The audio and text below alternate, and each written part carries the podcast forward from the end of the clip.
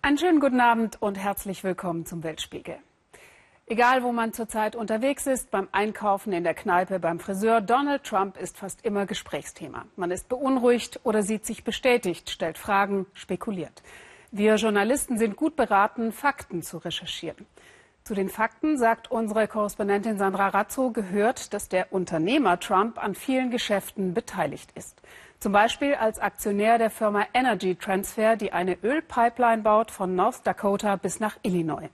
Sie führt auch durch das Gebiet der Sioux-Indianer und gefährdet dort das Trinkwasser, sagen Indianer und Umweltschützer. Die Regierung Obama prüft daher, ob die Trasse verlegt werden kann. Doch was wird der neue Präsident tun? Die Morgenluft ist eisig hier im Gebiet des Sioux-Stammes in North Dakota. Wasserritual am Fluss. Wasser ist Leben, sagen die Ureinwohner. Washington und die große Politik sind mehr als 2000 Kilometer weit entfernt. Die USA haben einen neuen Präsidenten gewählt, nicht wir. Hier haben Häuptlinge und Großmütter das Sagen. Noch im Morgengrauen machen sich Aktivisten auf den Weg zur Baustelle. Hier wird die Pipeline verlegt, durch die ab nächstem Jahr täglich 80 Millionen Liter Öl fließen sollen. Doch die Sioux wehren sich. Dies ist heiliges Land, sagen Candy, Andre und ihre Freunde. Man kann doch keine Pipeline unter einem Friedhof verlegen. Wir beschwören hier die Geister unserer Väter und auch derjenigen, die auf den Gräbern unserer Vorfahren herumbaggern. Wir hoffen, sie kommen zur Besinnung. Die schwarze Schlange nennen sie die Ölleitung. Es ist ein Kampf wie David gegen Goliath. Mit Singen und Beten gegen den Energiekonzern Energy Transfer, an dem auch der künftige Präsident Donald Trump Anteile hat. Der Konzern hat keine Zeit für ein Interview, aber sagt, die Leitung sei absolut sicher. Wenn die Leitung so sicher ist, warum geht sie dann nicht wie ursprünglich geplant durch die Viertel der Weißen weiter nördlich? Die dachten, wir wehren uns nicht, aber irgendwann wird es ein Leck geben. Die Polizei rückt an und ein Sondereinsatzkommando. Die Stimmung kann jederzeit eskalieren. Aber für ein paar Stunden ruhen die Bauarbeiten. Ein paar Kilometer weiter das Protestcamp Oceti Shakovin. Im April standen hier drei Zelte. Inzwischen haben sich Tausende dem Protest der Sioux angeschlossen. Aus dem ganzen Land sind Stämme und Umweltaktivisten angereist. Keitha und seine Freunde sind gerade aus Arizona angekommen. Er ist Navajo. Wir Ureinwohner müssen jetzt zusammenhalten, sagt der 27-Jährige. Präsident Obama hat versprochen, eine Verlegung der Pipeline prüfen zu lassen, doch nun drängt die Zeit. Meine einzige Hoffnung ist, dass Präsident Obama noch eine Lösung findet, bevor er aus dem Amt scheidet. Aber wir warten nun schon Wochen, denken, heute ist der Tag, gestern war der Tag, vor zwei Wochen war der Tag. Wir treffen David Archambault, den Stammesführer der Sioux Standing Rock. Vom Hügel hinter seinem Haus aus kann er die Baustelle sehen. Da drüben unter dem Missouri-Fluss soll die Pipeline entlanglaufen. Wenn es ein Leck gibt, sind wir sofort betroffen. Wasser ist keine Ressource, Wasser ist unser Verwandter, sagt er und hofft, dass dies auch der künftige Präsident und Geschäftsmann Donald Trump versteht. I understand ich weiß, wie Kapitalismus funktioniert. Ich verstehe, was für Menschen wichtig ist, die versuchen, Geld zu machen. Ich glaube auch, dass es Kapitalismus geben kann. Aber nur solange wir uns auch um unsere Mutter Erde kümmern, wird sie immer für uns da sein. Zurück im Camp. Aus dem Protest gegen eine Ölpipeline ist längst eine Bewegung geworden. Es geht um viel mehr. Es geht um Narben, die nie verheilt sind. Auch bei Wanda Eaglehorse. Die Weißen haben unsere Vorfahren niedergemetzelt, sagt sie, und uns unser Land weggenommen, wann immer es ihnen passte. Sie haben sich nie wirklich dafür entschuldigt. Vielleicht belächeln uns manche Leute, weil wir hier sind und weil sie das für Zeitverschwendung halten. Aber das ist es nicht. Hier werden wir Spuren hinterlassen, trotz all des Widerstands gegen uns. Manches hier erinnert an einen Bürgerkrieg. Polizei und Sicherheitskräfte sperren die wichtigste Zufahrtsstraße zwischen Camp und Baustelle ab. Sie haben uns hier schon mit Tränengas besprüht und Schäferhunde auf uns gehetzt, erzählt Wanda. Aber wir werden nicht aufgeben. Die Vereinigten Staaten gehören uns, sagt sie, und das wird immer so bleiben.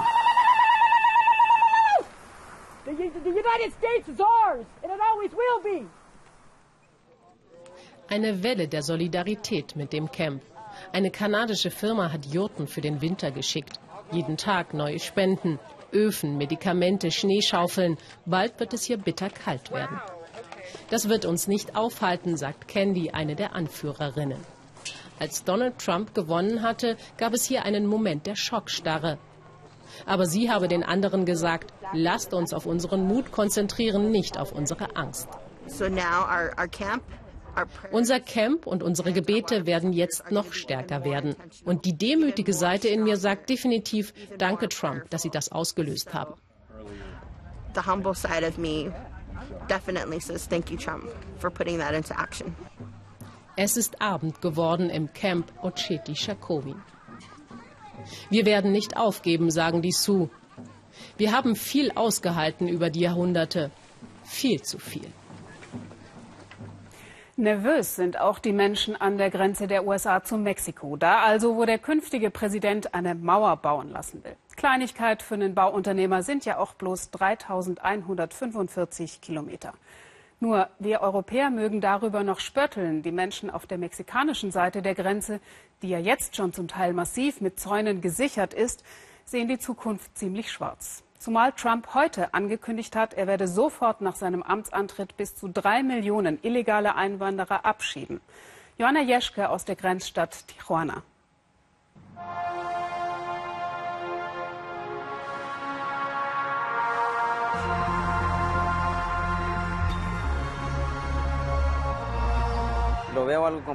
Es wird kompliziert, aber nicht unmöglich. Ich glaube, ich werde springen. Ich muss schnell über die Grenze, bevor Trump sein Amt antritt.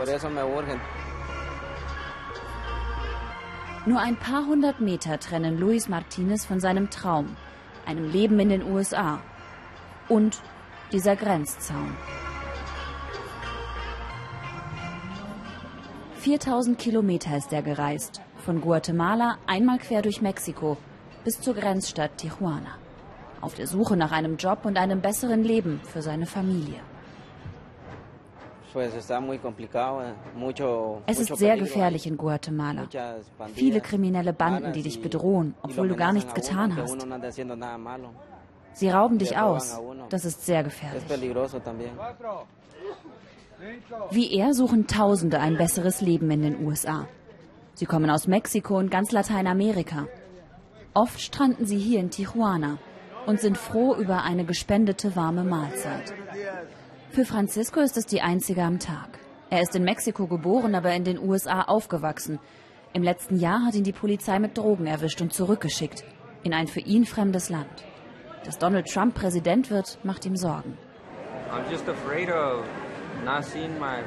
Ich habe Angst davor, dass ich meine beiden Kinder nie wiedersehen werde. Das macht mir richtig Angst. Jetzt, wo Trump Präsident ist. Aber ich wünsche ihm trotzdem alles Gute.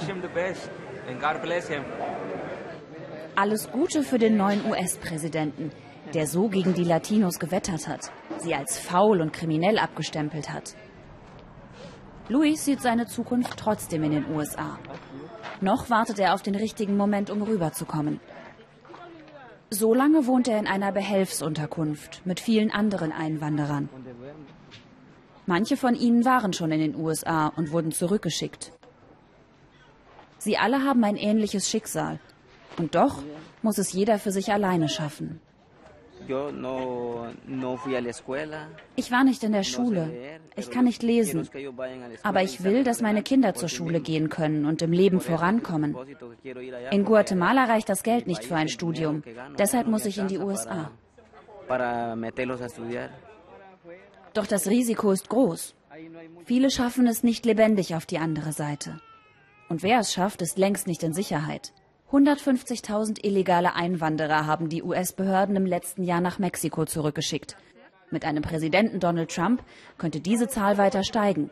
Er hat angekündigt, alle 11 Millionen Einwanderer ohne Papiere auszuweisen. Ab Januar erwarten wir deutlich mehr Abschiebungen. Wir wissen, wenn das losgehen sollte, müssen wir vorbereitet sein. Wir sind ja die Ersten, zu denen sie kommen hier an der Grenze. Dabei ist Mexiko schon jetzt überfordert mit den vielen Deportierten. Und die Situation könnte sich noch weiter verschärfen. Denn nun bangen auch viele Mexikaner selbst um ihre Jobs.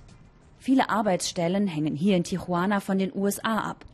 Gleich hinter dem Zaun die riesigen Produktionshallen der Veredelungsindustrie. US-Unternehmen lassen hier viel günstiger als in den USA Vorprodukte weiterverarbeiten. Rund 175.000 Mexikaner arbeiten in den Betrieben. Viele haben nun Angst um ihre Stellen, denn Donald Trump hat angekündigt, auch die einfachen Industriejobs in die USA zurückzuholen. Ich mache mir Sorgen, weil es für uns Mexikaner dann vielleicht keine Arbeit mehr geben wird. Und die Wirtschaft wird leiden darunter. Wie sollen wir dann unsere Familien ernähren? Eine weitere Gefahr? Trump könnte die Steuern auf Importe erhöhen. Mexiko wäre dann nicht mehr wettbewerbsfähig. Wir würden viele Jobs verlieren. Die Wirtschaft schrumpft, der Wechselkurs fällt und die wirtschaftlichen Probleme wachsen. Mexiko wird dann zu einem noch schwierigeren Nachbarn für die USA, weil es an der Grenze viele Probleme geben wird. Der Faktor Trump, er macht viele Menschen nervös, das ist zu spüren. Genauso wie die fast trotzige Jetzt erst Recht Stimmung. Luis will sich jedenfalls von seinem Vorhaben nicht abbringen lassen. Wenn Sie mich abschieben, werde ich es wieder versuchen. So lange, bis ich es schaffe. So hoch, meint er, oder so breit, könne die Mauer, die Donald Trump plant, gar nicht sein. Unsere nächste Reportage kommt aus Polen und ist ziemlich beunruhigend. Sie zeigt die Bilder der Aufmärsche von, ja, was sind das nun eigentlich genau? Nationalisten, Rechtsextreme. Jedenfalls marschierten sie zu Zehntausenden vorgestern am polnischen Unabhängigkeitstag. Ein Flaggenmeer und Rauchschwaden, die Stimmung aggressiv. Unsere Korrespondentin Grit von Petersdorf beobachtet das schon länger. Nicht nur die polnische Regierung driftet weiter nach rechts, sondern auch immer mehr junge Polen. Sie sind gut gelaunt auf dem Weg nach Warschau. Sie gehören zum UNR, dem nationalradikalen Lager, eine rechtsextremistische Organisation. Chefin der niederschlesischen Gruppe ist die 26-jährige Justina Helzig. Gerade hat sie ihr Chemiestudium beendet. Es geht zum alljährlichen Unabhängigkeitsmarsch. Die Binde zeigt das Symbol, das Schwert in der Hand. Die Mitglieder wähnen sich im Kampf. Immerhin 75.000 marschieren in diesem Jahr mit. Es gibt immer mehr Attacken auf unsere nationale Identität, auf die katholische Religion, auf die Kirche. Wir wollen uns dagegen wehren. Wir wollen hier zusammen sein und zeigen, dass man den polnischen Stolz nicht brechen kann. Es hat etwas Furchteinflößendes, wie zigtausende nationale Parolen skandieren. Gott Ehre, Vaterland rufen sie und weg mit der EU. Manche werden auch präziser, wie Politikstudent Mateusz Pławski von der Allpolnischen Jugend, eine mitgliederstarke, offen rechtsextremistische Gruppe. Wir wenden uns gegen das, was aus Westeuropa kommt. Immigranten, Werbung für Homosexualität und Abtreibung. Das sind alles zersetzende Trends. Extremer Nationalist sein, das ist in Polen offenbar kein Problem. Ungestört beging das nationalradikale Lager seinen Jahrestag in Białystok. Ausländischen Studenten wurde empfohlen, in der Zeit im Wohnheim zu bleiben. Es könnte gefährlich für sie werden, meinte die Unileitung. Gott ehre Vaterland und wir verteidigen Polen, wir lassen Islamisten nicht rein. Das nationalradikale Lager wurde schon 1934 gegründet und schnell wieder verboten. Die Mitglieder waren gewalttätig und offen antisemitisch.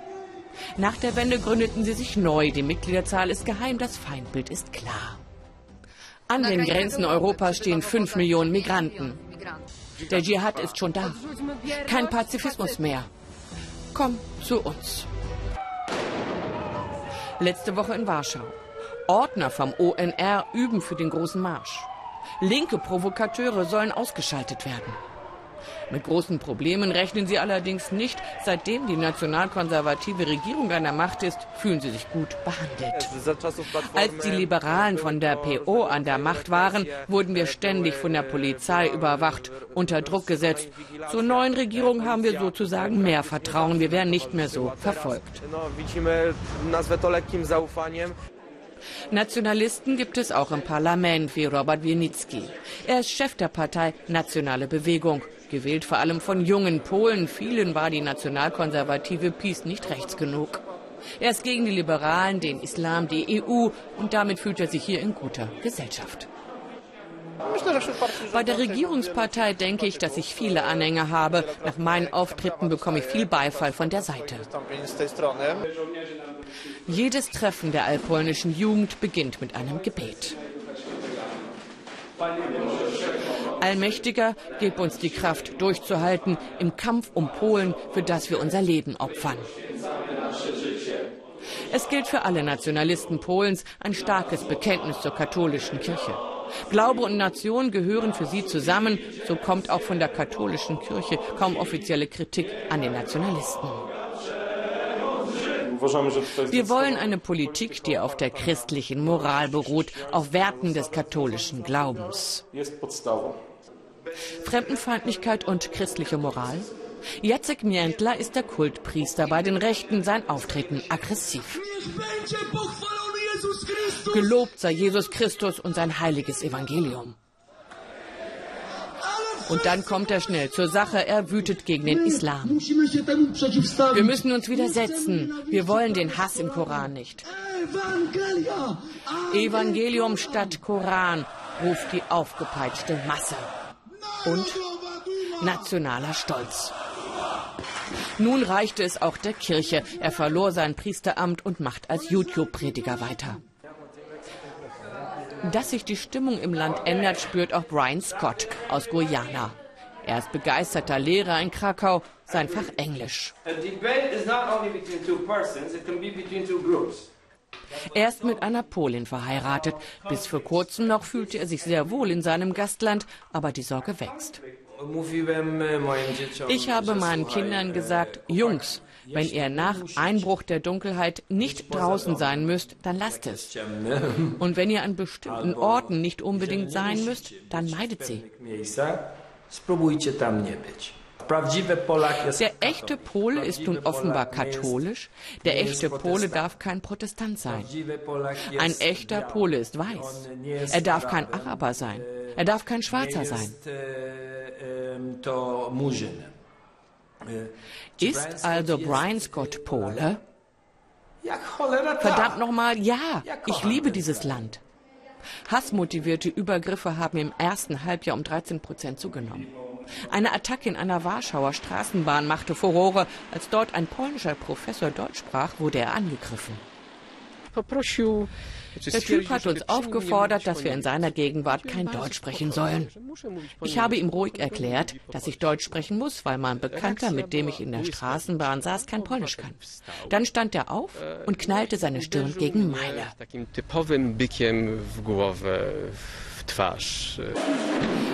Es sind vor allem junge Menschen, die an diesem Wochenende in Warschau marschieren.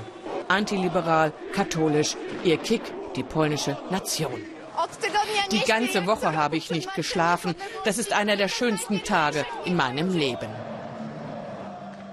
Haben wir das nicht alles schon mal gesehen in Europa? In diesen Tagen bleibt nur zu hoffen, dass der Wahlsieg Trumps nicht nur dem rechten Rand Aufschwung bringt, sondern auch eine europäische Mehrheit zur Besinnung auf unsere freiheitlichen und demokratischen Werte. Ganz anderes Szenario jetzt auf der anderen Seite der Weltkugel. Schatztaucher mitten in einer Millionenstadt. Menschen, die Münzen aus einem Fluss fischen und davon leben können. Wo gibt's denn sowas noch? Philipp Abresch zeigt uns das in der thailändischen Hauptstadt. Bei den Wellen muss man mutig manövrieren, um über Wasser zu bleiben. Dabei wollen Somat und sein Helfer ohnehin gleich freiwillig über Bord. Als Flusstaucher suchen die beiden nach Schätzen im legendären Chao Phraya in Bangkok. Das erste Mal bin ich mit 15 hier abgetaucht. Um meinen Helm herum pfiff der Wind und unten im Wasser hörte ich das Brummen der Schiffsmotoren. Es war furchteinflößend. Der Chao Phraya fließt mitten durch Bangkok. Ein riesiger Fluss, voller Lastkähne, Ausflugsdampfer, Fähren, Schnellboote und dazwischen irgendwo Sumat Tong und sein Helfer, die Schatztaucher. Seit Jahrzehnten tauchen sie an den Ufern des Chao Phraya nach kleinen und großen Schätzen. Buddha-Statuen, Amulette, Ringe, Antiquitäten oder Nippes. Alles, was in den Fluss gefallen ist, die Schatztaucher wollen es wiederfinden. Der Chao Phraya ist sehr tief. In der Mitte des Flusses gibt es eine richtige Schlucht. Es gibt Felsen, umgestürzte Bäume, Schiffswracks. Da musst du irgendwie durch. Vor allem darfst du dich mit deinem Atemschlauch nirgendwo verfangen. Sonst war's das. Somats Lebensversicherung ist der selbstgebaute silbrige Helm. Durch einen Schlauch strömt Atemluft in die Glocke. Der Helm wiegt 24 Kilo. Einmal im Wasser drückt er den Taucher in die Tiefe. Ein Hauch von Jules Verne. Die Sicht ist schon nach einem Meter gleich null. Die Taucher tasten sich nur mit den Händen vor. Alles hier unten müssen sie im Schlamm erfühlen, ertasten, erahnen. Schwerstarbeit. Nach 30 Minuten hangelt sich Somat durch die Dunkelheit nach oben an die Luft. Völlig erschöpft, aber mit Beute. Ein paar Opiumpfeifen, ein paar Münzen.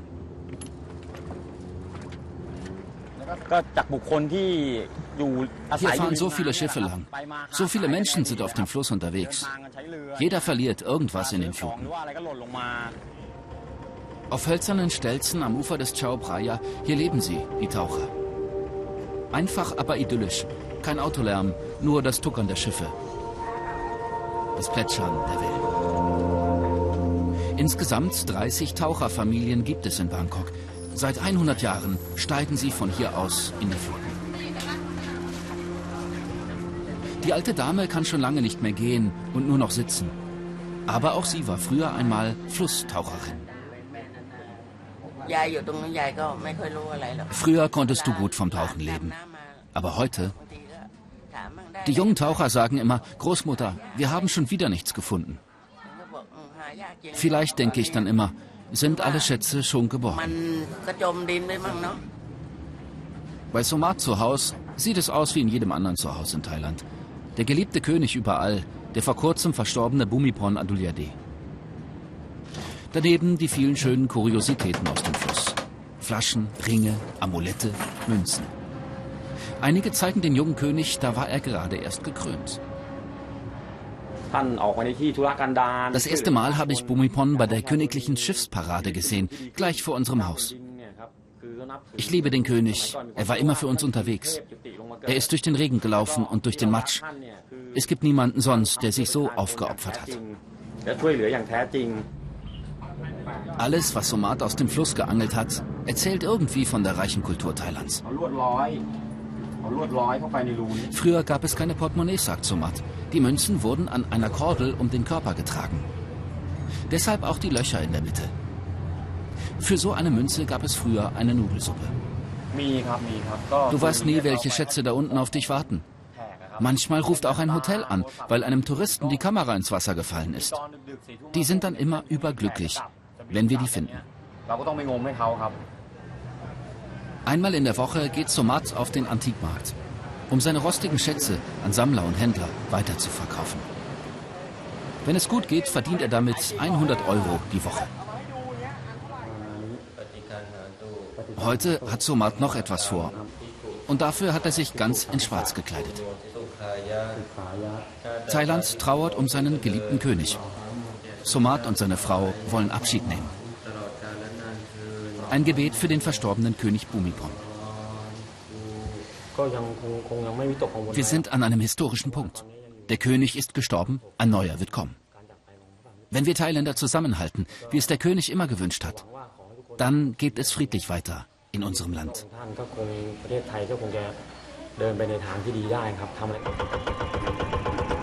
Fast überall in Bangkok sind die Ufer des Chao Phraya erschlossen. Mit Hotels, Restaurants, Wohnhäusern. Wo jetzt die Taucher leben, ist eine Promenade in Planung. Verlieren Bangkoks Flusstaucher bald ihre Heimat? Mit glänzendem Helm steigen sie in die Fluten, wie die Ritter der Unterwasserwelt. Ein Abenteuer. Wer weiß, wie lange noch. Was Sie hier neben mir sehen, ist ein Drohnenflug über dem Gelände der ehemaligen Colonia Dignidad in Chile. Eine berüchtigte deutsche Sektenkolonie, gegründet in den 60er Jahren und ihre Geschichte ist immer noch nicht richtig aufgearbeitet. Vergangene Woche hat eine Delegation des Deutschen Bundestags die Siedlung besucht, die inzwischen Villa in Villa Baviera umbenannt wurde, also bayerisches Dorf. Ein Dorf, in dem Kinder gequält wurden und chilenische Oppositionelle gefoltert in der Zeit der Pinochet-Diktatur. Uli Neuhoff. Ja. Und hier sind dann unsere ersten Sauerkrautfässer von unseren Eltern. Hier haben sie Sauerkraut gemacht. Da sieht man auch ein bisschen noch die Geschichte. Erika war drei Jahre, als sie von Deutschland hierher kam. Heute führt sie Besucher durch die ehemalige Colonia Dignidad. Sie erzählt von den harten Anfängen, wenn sie gefragt wird, aber auch von den Elektroschocks. Ich habe mit neun Jahren mein Leben neu angefangen, nach einem sehr starken Elektroschock. Ich wusste gar nichts mehr. Ich wusste nicht, wenn sich die Hände wäscht. Ich wusste überhaupt nichts mehr. Ich wusste nicht. Als ich einen, der erste Mal einen Jungen gesehen habe, war das für mich etwas wie aus einer anderen Welt. Ich wusste gar nicht, was das ist. Ich musste jeden Handgriff neu lernen. Ein Stockwerk drüber wird gefeiert. Deutsche Braukunst und Eisbein mit Sauerkraut. Chilenen lieben das Deutschlandbild, das hier gepflegt wird. Via Baviera, deutsches Dorf, nennt sich der Ort der einstigen Sekte. Ihr Geld verdienen sie jetzt mit Tourismus. An einem Ort, an dem geprügelt, gequält und gefoltert wurde. Das ist ein Skandal. Das ist, als würde ich ein Kabarett in Auschwitz gründen. Eindeutig, das ist ein Mangel an Respekt von Seiten der heutigen Bewohner. Eine enorme Taktlosigkeit. Eh,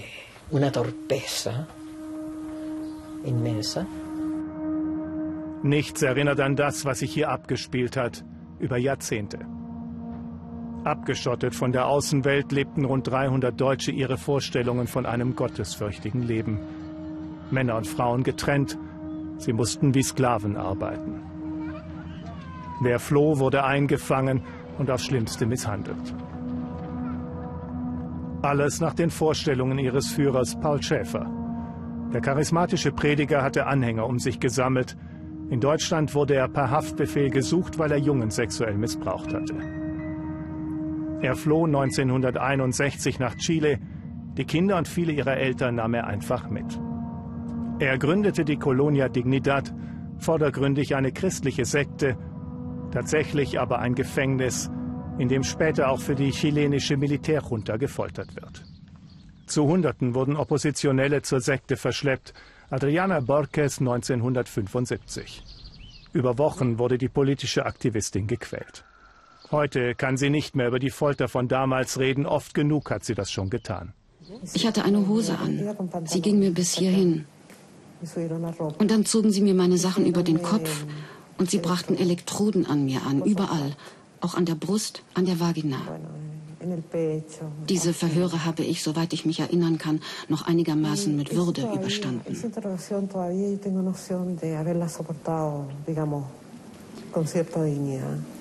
Die Verhöre danach dann allerdings nicht mehr. Da war es aus mit der Haltung, da war Schluss mit der Würde. Wer hinter diesen Zäunen war, für den gab es kein Entrinnen. Das galt auch für die Sektenmitglieder, die als Kinder hier aufwuchsen. Da wurdest du geschlagen. Und einmal 20 Minuten lang wurde man nur geschlagen. Dann kannst du doch gar nicht mehr sitzen. Dann kannst du auch nicht so schnell arbeiten, wie der andere von dir verlangt. Doris und Joachim Zeitner haben 2004 der Kolonia den Rücken gekehrt. Seitdem versuchen sie, ein normales Leben zu führen. Dass sie Kinder bekamen, ist ihr großes Glück. Das hilft, meinen sie. Trotzdem holt sie die Vergangenheit immer wieder ein, auch nach zehn Jahren noch. Bevor ich in die Wehr zurückgehe, liege ich irgendwo, bettel, als, gehe laufe ich als Bettler oder als was weiß ich rum, aber ich gehe da nie, nie wieder zurück. Wie soll ich in ein System zurückgehen, wo ich geschlagen wurde, wo ich mit Elektroschocks behandelt wurde, als ein Sklave behandelt wurde? Wir sind an der Vergangenheit gebunden, aber wir müssen eine zufriedenstellende, in welcher Weise Antwort kriegen oder Entschädigung oder was es auch sei, dass, dass, dass, man, dass man ruhig leben kann. Denn wir haben unruhig lange genug gelebt, ja. glaube ich. Einen Lohn für ihre Zwangsarbeit haben sie nie bekommen.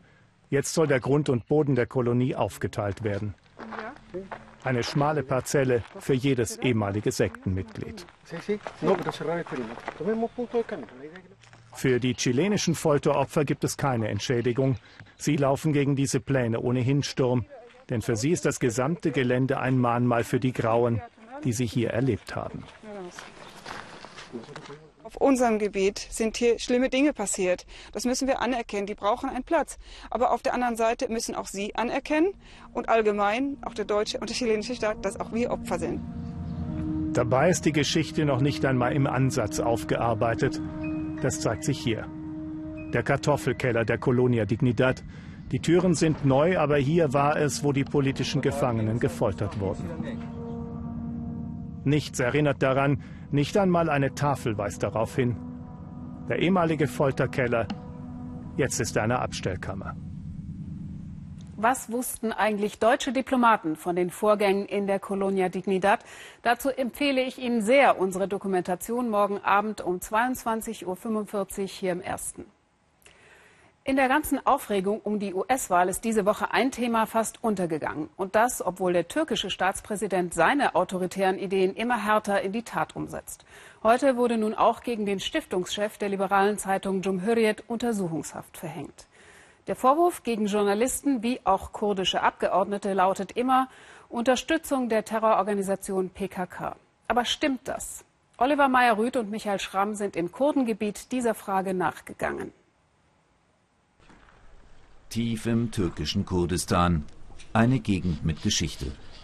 Hier wurde vor fast vier Jahrzehnten die bewaffnete, im Untergrund tätige kurdische Arbeiterpartei PKK gegründet. Inzwischen gilt sie als Terrororganisation. Lange war es friedlich im Dorf Tepecik, erzählen Abdul Basit Yashar und seine Mutter. Jetzt machen sie sich Sorgen. Denn der Kampf zwischen der türkischen Armee und der PKK kommt immer näher. Gleich dort hinten gibt es immer wieder Ausgangssperren und das Militär führt Operationen durch. Bis hierher hört man die Bombardements. Das belastet nicht nur Kinder psychisch sehr, sondern auch Erwachsene. Sia Pir ist Abgeordneter der pro-kurdischen Partei HDP. Die im Parlament vertretene HDP ist massiv unter Druck. Mehrere Abgeordnete, die Parteichefs und zahlreiche Bürgermeister sitzen in Untersuchungshaft. Auch Pirl wurde vorübergehend festgenommen. Der Vorwurf Unterstützung der terroristischen PKK. Aus Protest gegen die Festnahmen hat die HDP ihre Parlamentsarbeit auf Eis gelegt. In Tepecik will Pirl von seinen Wählern wissen, ob die HDP das Parlament endgültig verlassen soll. Die sind alle sehr besonnen, glaube ich, sehr besonnen. Und ich habe bis heute keinen erlebt, der gesagt hat, legt das Mandat nieder. Für Pöls Partei geht es in diesen Tagen um alles. Die wichtige Frage jetzt, was ist dran an dem Vorwurf der Erdogan-Regierung, die HDP sei der verlängerte Arm der terroristischen PKK. Wir treffen den Abgeordneten in der kurdisch geprägten Stadt Diyarbakir und fragen nach den Verbindungen. Auf diesem Foto aus dem Jahr 2013 die HDP-Vorsitzenden zusammen mit PKK-Chefs. In einem Video von 2012 umarmen HDP-Politikerinnen PKK-Kämpfer. Aus Sicht regierungsnaher türkischer Medien Beweise für die Nähe von Partei und Terror. Sia Pearl widerspricht. Die Aufnahmen seien aus einer Zeit, als Erdogans Regierung die HDP aufgefordert habe, mit der PKK einen Frieden auszuhandeln. Jetzt äh, packen die die Bilder aus und sagen hier, ihr wart da, ihr seid mit denen zusammen. Ja, natürlich waren die zusammen mit denen, weil die Regierung die dorthin geschickt hat. Ein weiterer schwerwiegender Vorwurf.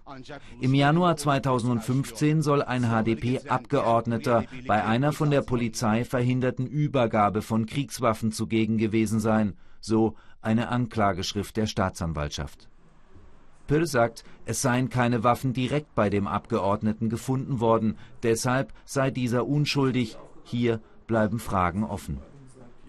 Seit Herbst 2015 liefern sich türkische Sicherheitskräfte und die PKK erneut einen blutigen Kampf. Bei Bombenanschlägen gegen Polizei und Armee kam es vermehrt auch zu zivilen Opfern. Dennoch weigert sich Pil, die PKK als Terrororganisation zu bezeichnen. Es ist ganz schwierige Sache. Man kann nicht einfach so schwarz-weiß sagen, das ist eine Terrororganisation, das ist keine. Es geht hier alles drunter und drüber. Und äh, man muss da bei den Kategorisierungen vorsichtig sein. Der türkische Staat, die USA und Europa bezeichnen die PKK als Terrororganisation. Die meisten HDP-Politiker sprechen lieber von einer Guerilla-Gruppe und machen sich damit angreifbar. Seit Jahrzehnten kämpft die PKK gegen den türkischen Staat und der Staat gegen die kurdische Organisation.